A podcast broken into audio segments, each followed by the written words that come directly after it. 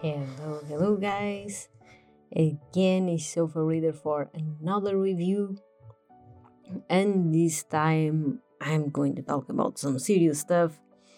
So, guys, um, you know that I'm a feminist. I'm what is uh, used to call the true feminist. I believe that everybody should have the same rights. I believe in freedom of speech. I'm the most democratic as you can be and have.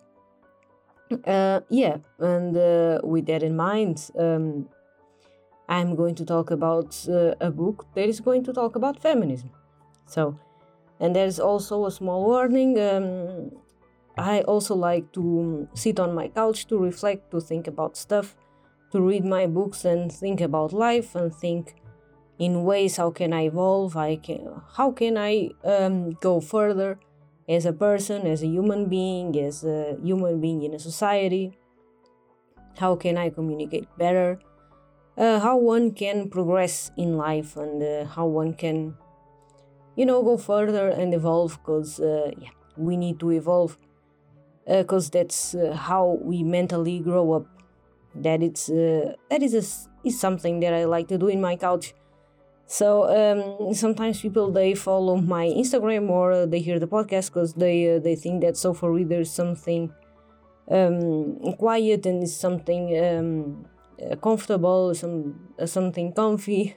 That I'm going to put the, the hand on your head and say everything is fine, it's going to be fine. No, um, that's not the person that I am. No, I sit on my couch to reflect and to think about life and stuff and that's how I'm going to continue to be. I'm going to continue to be a feminist, yeah, because I am, and that's uh, how I like to roll. Um, the thing is that if you don't agree with that, if you don't, if you are like the people pleaser who wants to say everything, yeah, for sure, and if you don't want to, uh, yeah, to annoy men, or if you don't want, I don't care if they are men or women, because at that point it's uh, for me the same but uh, if you want to be mistreated by some stuff that men do to you as uh, a woman because there are stuff that society does to us and we say yeah yeah because we don't want to upset no one. And then we stay there in a comfortable place and then until one day you blow up. So when you blow up then come to my podcast um, Until then, if you want to be a people pleaser and if you want to say yeah for sure to everything, then you can get out of the podcast and I'm allowing you to it. Okay, honeys. So, um, yeah. So I'm going to talk about the boarding school girl.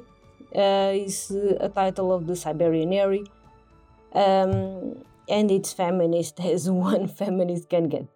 Um, so it was written by Nadezhda Khvoshchinskaya. I think I, I pronounced it right. I, I hope. I hope I did. If I didn't, then uh, please send me a message on Instagram and then I'll correct myself.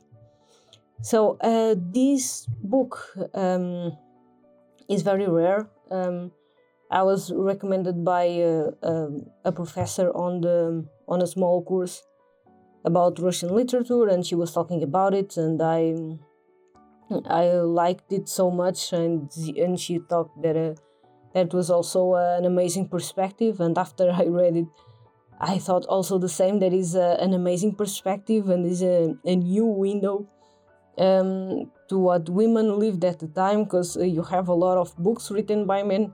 Uh, with feminine characters and all, but you don't have the women's own voice in the Russian literature in the classical times, in Victorian and all that, or you have some women, but you don't have much women.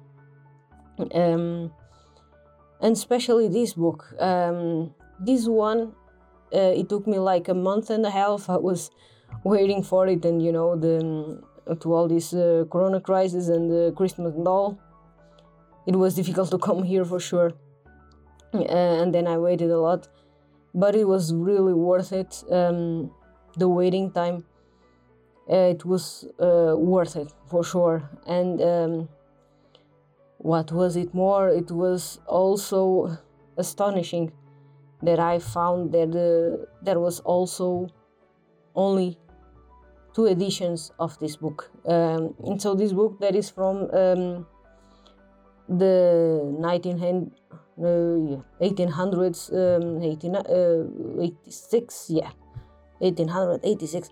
And so um, this book, so old, and from the these classical times in Russia, like uh, the times of Turgenev and uh, uh, Dostoevsky and all them, um, this book in this classical time, uh, it didn't get the notice that he needed to have. Um, so you just have two editions from the Northern University Publishing. It's not even published like, so to say, Penguin or uh, Viking or something. I don't know. Uh, so to say, a um, commercial publisher is a university college publish house, and then you have also in Brazilian an edition um, that I'll leave um, on the description of this podcast. I'll leave the, the details if you speak Portuguese and if you live in Brazil, because there is no ebook from this book, also it's very difficult to find. And the thing is that um, this one doesn't have the fairy tale, so it doesn't mean that uh, uh, it's not good, it's amazing, the writing is um, Victorian as you can have um, it's like it remembered me a lot of Turgenev, really. And um, and then I've seen here that she on on the biography that I've read about her the the small biography on internet, and then she had a lot of uh, friendships, uh, literary friendships, and one of them was Turgenev and Nikolai Sherbina also that I haven't read um, something from him, not yet but uh, Turgenev for sure. And it made me remember this this writing, this uh, realistic writing, but that is very good and very addictive, and these dialogues and these well-built characters and this um, more personal kind of dialogue, and um, you know what you're going to go into, and you can imagine the characters talking with each other. You can imagine every the action that is going to uh, to go on this um, on this uh, on this episode and you see everything and it's like a 139 pages more or less. Um, and it's pretty amazing i can tell you that. It's um, i wasn't expecting on that. It um, uh, made me a little astonished um, on uh, how can it be? Um, and yeah, um, made me really astonished that it had only, only and only um, two editions. That I was uh, really astonished. Um, and why those? Uh, why does a book like that um, has just two editions? Um, when uh, you pick up the other books uh, the other books that you have, the the contemporary authors of the same time, and you get a ton of editions from fathers and sons that I've read this, uh, and then ton of editions from another and another, and um, and this one you have just two editions, difficult to find as hell. And how can it be, and why? the thing is that it's about a woman and it's about um, her journey. Uh, it's about her studies. It's about her living in a country life. Her living the expectations that people want to have from her. Um, a lot of um, lot of stuff that the author lived, and then I've seen this uh, short biography, and then I thought, okay, then maybe she lived some of those stuff. Um, that she described for both feminine characters because there is a character that is herself um, is the main character and then the other one that she talks about sometimes and that um, the other guy talks about sometimes. And um, and these these two characters they are very different from each other the main character and the other one. Um, and they have very very different beliefs and um, and the guy that uh, that is also in this novel have uh, has some other set of beliefs uh, and he believes that um, the place of uh, the woman is being uh, obedient and it's being yeah it, you're like you're in the 1800s i get it. But uh, you see also in the 1800s um, a lot of feminism in the victorian times and a lot of uh, this bubbling out from new ideas and sometimes you think oh that was only in france that it was only in um, uh, like in England or something. No, that was all over because um, in the 1800s there were also other women um, that wanted to write like her, um, that wanted to, to have her own self, her own life, and to be her own self. And uh, the thing that it most astonishes me is that some guys even expect this um, this kind of behavior from women even today. So not even not even comparing this to men and women leave these uh, both uh, sexes alone but uh, believe me one thing when you as a person you believe in yourself and you want to be yourself your own person and you say yeah i am my own person i am complete but i want this person to give up everything for me i want to I want this person to give her own life, independent of men or women. I want this person to give up her own life, her own self, to work for me, to be um, my side buddy, independent of what she wants or doesn't want. Uh, she's going to be my servicer, my uh, employee, and fuck everything else. Um, that's uh, that's the mentality. And then then um, if you like if you have this mentality even nowadays being a, a man or being a, a woman uh, or i don't know it's i'm sorry guys. That's um, that's really outdated. And even though today it exists those uh, those mentalities and that uh, oneself should be should give up everything that should give up. I don't know what give up uh, and the things that you need to give to yourself a life. You shouldn't give up no thing no nothing. Um, to be with somebody else you shouldn't um, go out of yourself to be with another person you shouldn't do that. You should build yourself. And if you find someone that accepts you and loves you the way you are, then wonderful. If don't, for sure, there's a lot of people around in this world and you don't need it. Believe me. And uh, sometimes we have so much um, emotional dependence that we accept a lot of stuff that we shouldn't. And I and now I'm speaking to women for sure uh, that some women do that a lot and some men sometimes they do that also. But um, it's sometimes society expects you women to do that. To be the person that gives everything up and to have this whole fairy tale life and all that. And no one asks you person if you want to have this fairy tale life. Did someone ask you? It's like or uh, some assumptions that people have that uh, yeah that you should do that but uh, you don't want to do that. You want to study and you want to do a b or c or d and people don't accept you for the way you are. And uh, that's what i find really sad even in our society because um, it's more than time to um, to accept people the way they are. And yeah um, so i'm going to reveal some stuff about uh, Nadezhda um. I hope I say this name right, really. Um, and so at the beginning, she started writing as a hobby.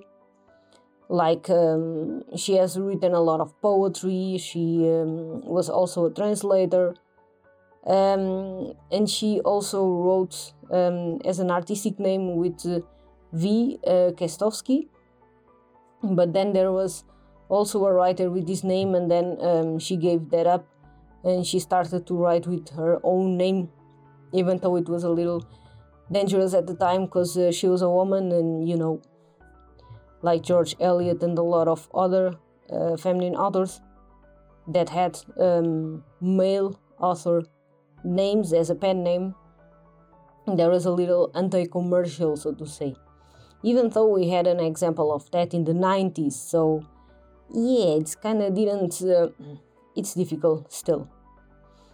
So um, uh, yeah, she worked so much that uh, she was like the financial support of her family. So to say that was really that was some something rare on this time on this nine uh, 1800s time. It was uh, uh, rare to exist or to be known for. Um, and she worked so much that she um, had some problems. Uh, she has like um, progressive scoliosis and uh, the, it got worse and worse with work and life and all that. And uh, she had a lot of uh, contact with other writers uh, like Turgenev or Nikolai Sherbina so to say. And um, yeah the writing style made me remember of Turgenev like I've told you. And uh, yeah some uh, some of, of the fictional works that she made like this one her novel, so to say, the Ursula Major, and the other ones uh, were influences to the um, democratic books uh, for the future, like Nikolai Chemiensky, uh, for example. I hope I said his name right too. And I, I love this perspective. I, uh, I find it really amazing and astonished uh, how can it be um, how it's only valued the final book is to say they were happy ever after. So it's like even in this time, if you know uh, works, for example, like Jane Eyre, I don't want to spoil the story for you, but it also has a happily ever after kind of final. And this work is also a little on the row of the Jane Eyre, so to say, because it's a girl in a boarding school and all that, and studying and a lot of academia and stuff. And um, if you go a little further, um, you see that uh, it could be on the level of Jane Eyre, but Jane Eyre gets a lot of publicity because it has a happy ever after, and this one doesn't. So just like that. Um, but even though it doesn't have a happy ever after, that I think I thank them that uh, it doesn't have the um, this happily ever after because it's not. Uh, if you are going to do that as a realistic um, literary fiction, then don't do it because it's not realistic anymore. Then it's going to be some sort of psycho uh, magical realism, and that's not uh, what one wants as a realistic literature kind of thing. Um, and yeah, um, revealing some of my um, of my thoughts to you um, and bumbling a lot. Um, I kind of mean to say that this was um, a highlight and um, a masterpiece in between the younger generations at the time. Uh, in between women, in between a, a lot of women uh, students, um, in between a, a, lot of people, and it make a lot of fuzz in between them and uh, I think that's why this publication has been um, a lot of limited and uh, not allowed to come to the public. Maybe for that, and maybe for that reason, because um, it makes people think. It makes you think about your uh, freedom. If you haven't, I have thought about some stuff that she, uh, as a character, says on the book, and I love to think about this this kind of stuff uh, but maybe you haven't realized it or you haven't thought about it and you you haven't uh, thought about what uh, what you want for your life or um, maybe you've been uh, uh, like closed by what everyone wants from you but um, if you read that book then you maybe think it other way. Maybe you start to develop ideas and no man wants women to develop ideas, right? Or no one in their, their right mind wants to give the freedom to the other one, so to say. Um, and yeah, that's uh, that's one of the, the things that I think this book is not so publicit for. Um, and it's uh, I find it so sad. I find it really, really sad uh, that those books are not um, more available to people. That those books are so limited. You have also on the book depository, but it's is a little expensive comparing to other books. And sometimes then you get, yeah, why am I going to get this book? It's so expensive and so it's, it's small, but it's really it's worth it, and it will be really worth it if this edition if this edition got uh, sold out and then some publisher picked it and start to publish it because um, it will be amazing and uh, if you're going to think about it if you're going to to say another time say another time there is no discrimination in between women men and lgbtq plus uh, ya i don't know um, if uh, if you think there's no discrimination between the publishing and the works and what people say and all that, then read this book, really. If you think you're a feminist, read this book. If you think in all those categories that men and women are equal on the publishing world is the biggest lie of all, then read this book and you see uh, how awful is the difference between men and women in this publishing world because you can't tell me that this book is poor written you cannot tell me that uh, that's bad writing and that's why this book has only two editions. You can you can suck it really. Because uh, it's very very well written it's very well done and um, the things that she says it's it's amazing really. Uh, and then, if you like to read good literary works, I recommend this book for you. If you like to think, if you like to think about this book, if you think that you're a feminist, quit the crap out and read this book. Because this militancy, this this whole uh, going over the top, this going extreme into the areas that doesn't need to be it's not worth it. So uh, read this book and then tell me something. If you became probably a better feminist after reading this book, I tell you, maybe you've become a better feminist after reading this book. I hope so. Um, another thing that I wanted to say if you also, if you are in your teenage years, 20s, or something, and uh, you like to read Dark Academia, and you like those whole academic kind of style books and uh, the whole academia and learning and uh, evolving and thinking and social thinking and all that, then this book is also for you because it's as dark academia as you can get. I can tell you.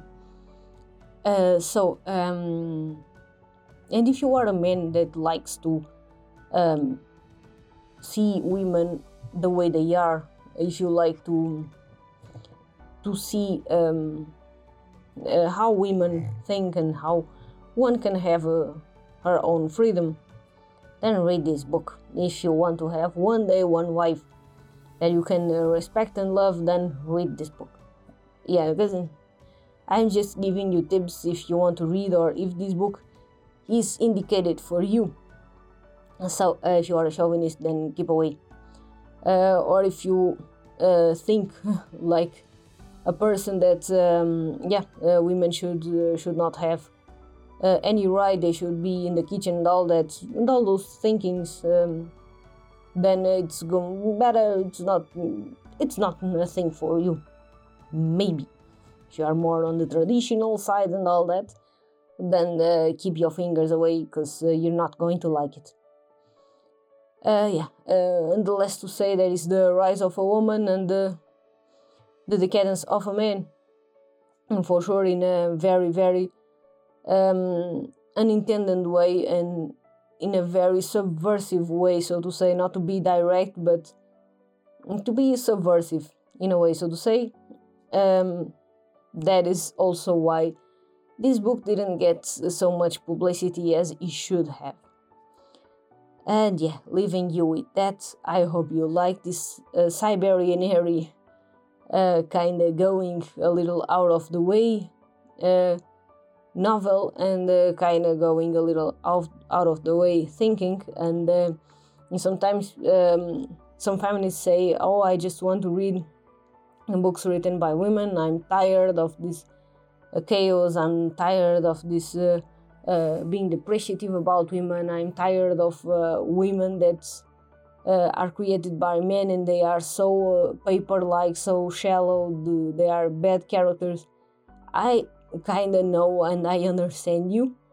I know. But the thing is that uh, I like to get out of my comfort zone and I like to read every type of literature that I want to read. And if the book pleases me, then um, I'm going to continue reading. If it doesn't, like it was with Lolita and one or two from Stephen King, then I'm going to say no and not read anymore as it happened previously. And it happened all my life uh, in a lot of uh, other books. Um, and yeah, uh, that's the thing. Uh, get out of your comfort zone, learn, progress. We are in a best time to go further and to push yourselves to other limits. But if you want to stay in your comfort zone, it's also fine.